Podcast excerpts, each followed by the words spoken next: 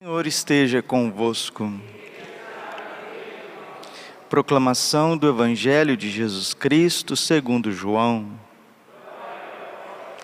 Naquele tempo disse Jesus aos seus discípulos: Em verdade, em verdade vos digo, vós chorareis e vos lamentareis, mas o mundo se alegrará. Vós ficareis tristes, mas a vossa tristeza se transformará em alegria. A mulher, quando deve dar à luz, fica angustiada porque chegou a sua hora. Mas depois que a criança nasceu, ela já não se lembra dos sofrimentos, por causa da alegria de um homem ter vindo ao mundo. Também vós agora sentis tristeza, mas eu hei de ver-vos novamente, e o vosso coração se alegrará, e ninguém vos poderá tirar a vossa alegria. Naquele dia não me perguntareis mais nada. Palavra da salvação. Ave Maria, cheia de graça, o Senhor é convosco. Bendita sois vós entre as mulheres, bendito fruto do vosso ventre, Jesus. Santa Maria, Mãe de Deus, rogai por nós, pecadores, agora e na hora de nossa morte. Vinde, Espírito Santo, vinde por meio da poderosa intercessão do Imaculado Coração de Maria, vossa amadíssima esposa. Podemos sentar um instante, Jesus, manso e humilde de coração. Nós estamos ouvindo nestas últimas semanas, pelo menos nas duas últimas semanas, o trecho da despedida de Jesus com os apóstolos, que vai do capítulo 13 de São João até o capítulo 17. Hoje o Evangelho está em João 16, capítulo 16, versículo 20 a 23. É um tom de despedida, é um tom de tristeza, porque o Senhor está partindo desta vida, Ele vai derramar o seu sangue. E por isso, estas palavras assim mais é, comovidas, de tom de, de saudade, de dor.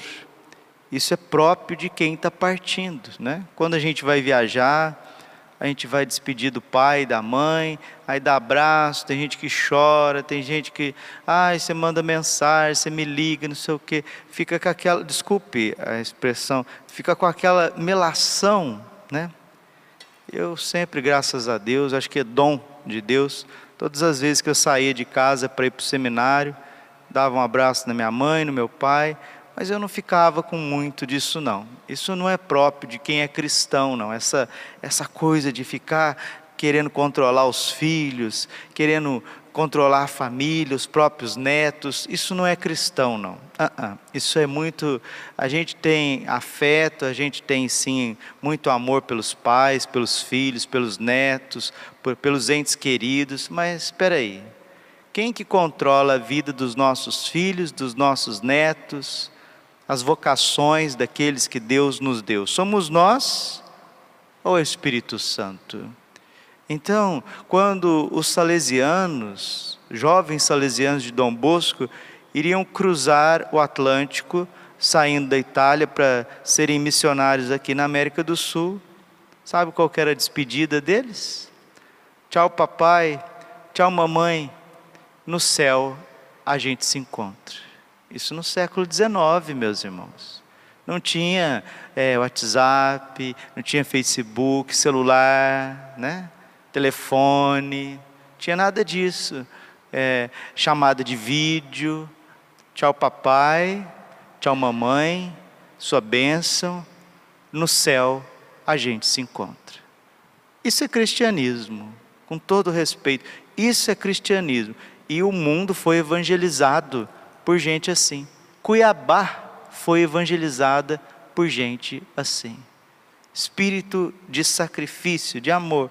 Hoje, para um pai deixar o filho ali na esquina, ali para um retiro, fica passando aquelas cartilhas que não sei o que, que não sei o que. Gente, amor é uma coisa maravilhosa, mas o apego, ele procede do pecado, da carne. Então não adianta nada a gente rezar demais e querer controlar a vida dos nossos filhos. O Senhor está dizendo na, na sua despedida: vós chorareis e vos lamentareis, mas o mundo se alegrará. Vós ficareis tristes, mas a vossa tristeza se transformará em alegria. Assim acontece todas as vezes que a gente perde um ente querido. A nossa tristeza, com o tempo, se transforma em alegria, porque quem morreu é mais do que vencedor na força daquele que nos amou. Se a pessoa morreu em paz, se ela partiu deste mundo para o Pai em paz, na graça de Deus, eu costumo dizer: solta foguetes. Pega uma caixa de foguete, solta foguete. Chora, chora, né? Sofre, lá, vai lá.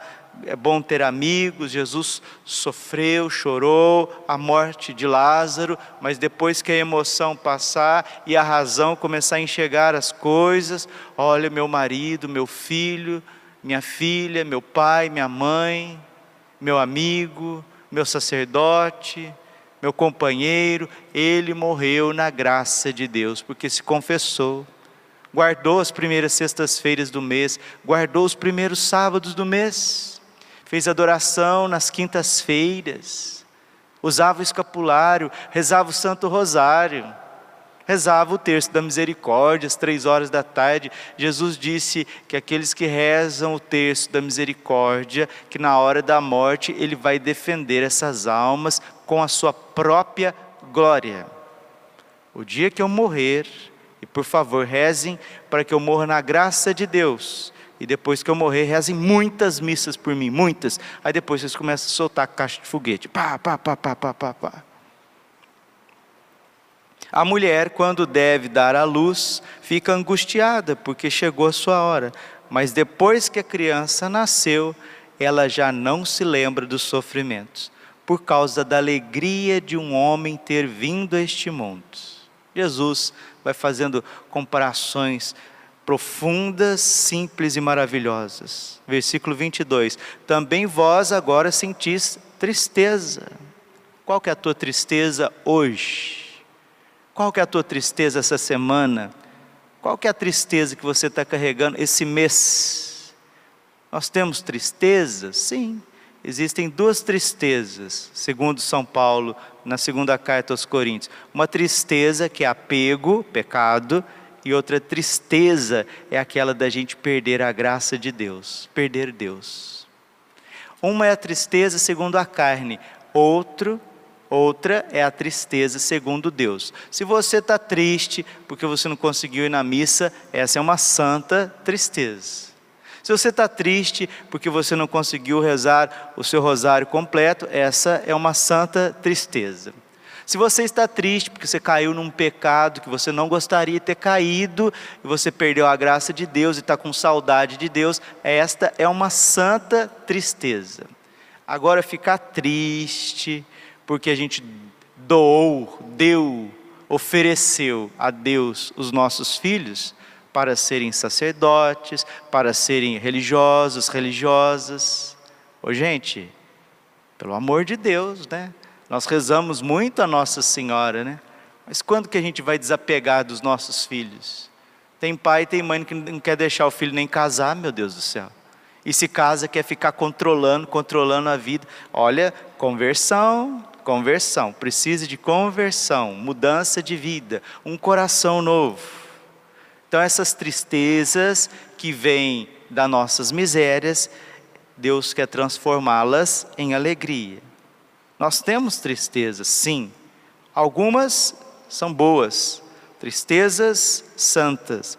Outras são melancolias, outras são verdadeiramente aquele, como dizia Padre Paulo Ricardo no seminário para nós, parar de ficar lambendo feridas. Né?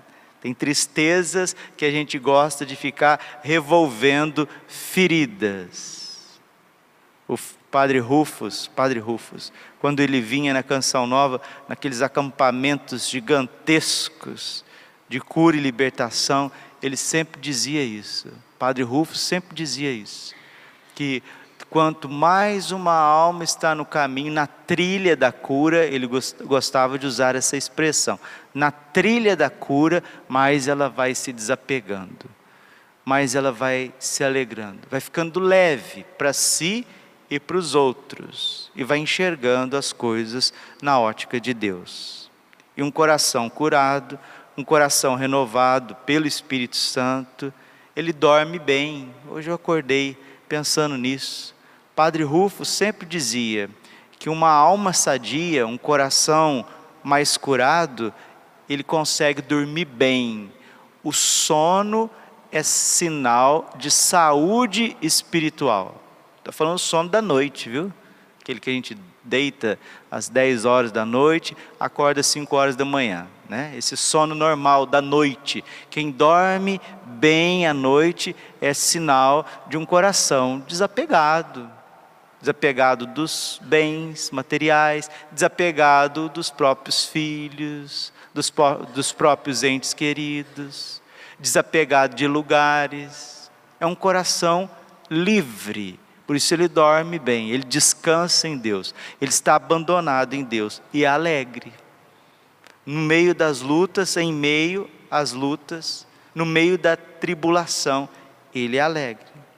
Tristezas teremos, sim, dificuldades teremos. Também vós agora sentis tristeza por uma coisa ou por outra. Tomara que seja uma tristeza santa.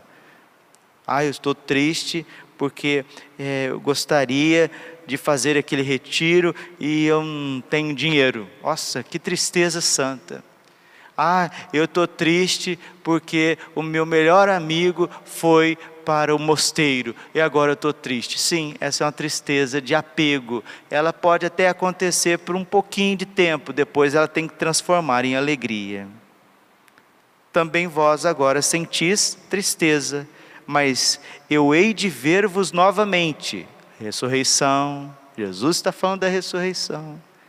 Hei de ver-vos novamente você vai, você vai ver as pessoas que você perdeu. Se nós perdemos os nossos entes queridos, se você perdeu seu pai, sua mãe, seu filho, perder filho não é brincadeira não.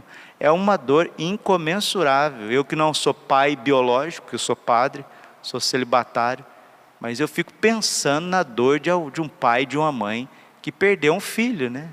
Porque enterrar os pais é de certo natural, natural mas enterrar, velar os filhos, às vezes na, na tenra infância, e quantos filhos morrendo aí de forma abrupta, de forma violenta, né? com coisas horríveis, situações tremendas de assassinato, de trânsito, de doenças e etc., assim do nada, verdadeiramente uma violência ah, mas é, é Deus, Deus que permitiu. Olha, tem coisas que infelizmente as pessoas vão buscando com, a, com as suas próprias mãos. Quantos jovens estão aí padecendo na, na, na flor da juventude? Por quê? Como diz o livro do Eclesiástico: aquele que ama o perigo, nele perecerá.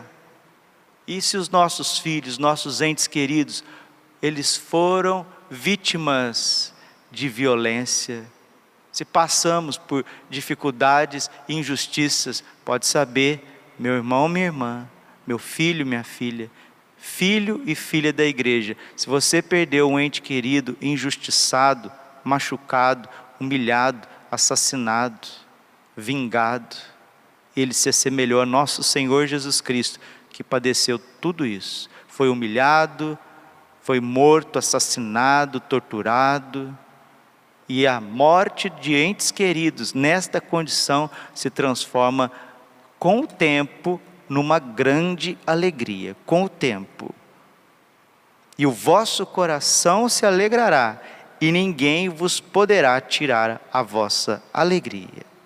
Naquele dia não me perguntareis mais nada, vai passar o Senhor vai enxugar toda lágrima. Então, se você quer um, um coração novo, se você quer uma mente renovada, uma mente de Cristo, vamos pedir hoje. Hoje começa a novena de Pentecostes. Que maravilha! A mãe de todas as novenas. Não tem novena mais bonita do que a de Pentecostes. Padre, por que, que a Igreja Católica faz novena? Não, não é a Igreja Católica que faz novena, é a Igreja de sempre dos apóstolos, que é a única Igreja Católica que fez novena. Os apóstolos ficaram nove dias com Nossa Senhora no cenáculo, esperando, suplicando o Espírito Santo. São Boaventura, doutor da igreja, ele diz que o Espírito Santo vem aonde é invocado, amado e esperado aonde é invocado, amado, esperado. E nós te invocamos, Espírito Santo. Nós te invocamos nesta manhã, essa manhã de luz, nesta manhã nova. Venha transformar as nossas tristezas em alegrias. Venha enxugar as nossas lágrimas. Venha arrancar o coração de pedra e dar um coração de carne. Aquela profecia linda do profeta Ezequiel, no capítulo 36, versículo 26: Arrancarei o vosso coração de pedra e colocarei um coração de carne. Infundirei em vós o meu espírito e sereis as minhas testemunhas. Faça essa, esta graça, Senhor, faça esse milagre em nós nessa novena. E nós queremos meditar nos próximos dias os dons do Espírito Santo, dom da sabedoria, o dom da ciência, da inteligência, do temor de Deus, da fortaleza, do conselho e da piedade. Os sete dons do Espírito Santo. Queremos meditar, queremos aprofundar e hoje nós te pedimos, Virgem Maria, nós te pedimos, São José, interceda por nós, para que toda tristeza se transforme em alegria. Deus, Ele quer nos dar um coração novo. Peçamos, peçamos com confiança e peçamos, como diz São Tiago, não como alguém tíbio que duvida, não, mas nós temos os olhos do Senhor voltados para nós, nós temos os ouvidos do Senhor voltados para nós. Achei a coisa mais linda do mundo, isso aqui é um dos trechos que mais me aperta o coração na Sagrada Escritura, que é a primeira leitura de hoje, Atos 18, versículo 9. Estando Paulo em Corinto, uma noite o Senhor disse-lhe em visão: Olha Jesus ressuscitado, aparecendo paulatinamente aos apóstolos. Jesus está vivo. Não tenhas medo, não tenhas medo. Olha, aconteça o que acontecer, seja a situação que você está passando, esteja vivendo, não tenhas medo, principalmente para quem evangeliza, principalmente para quem catequiza, principalmente por quem se arrisca, porque sem, para aqueles que se entregam e vão percebendo com o tempo o peso da evangelização, o Senhor está dizendo para você, como ele disse para Paulo: não tenhas medo, continua a falar e não te cales porque eu estou contigo e ninguém porá a mão para te fazer o mal. Que promessa! Não tenhas medo. Vamos pedir, se você puder ficar de joelhos, fique de joelhos nessa primeira esse primeiro dia da novena de Pentecostes. Vamos pedir essa oração belíssima que é o Vene Creator, que a igreja invoca quando ela se reúne em concílio, quando a igreja invoca em todos os momentos importantes, nas ordenações sacerdotais, e a gente pede o Espírito Santo porque nós o amamos, nós o esperamos, nós o invocamos. Vinde, Espírito Santo, vinde por meio da poderosa intercessão do Imaculado Coração de Maria, vossa amadíssima esposa. Vinde, Espírito Santo, vinde por meio da poderosa intercessão do Imaculado Coração de Maria, vossa amadíssima esposa. Vinde, Espírito Santo, vinde por meio da poderosa intercessão do Imaculado Coração de Maria, vossa amadíssima esposa. Ó vinde, Espírito Criador, as nossas almas visitai e enchei os nossos corações com os vossos dons celestiais Vós sois chamado intercessor do Deus excelso, o dom sem par, a fonte viva, o fogo, o amor, a unção divina e salutar.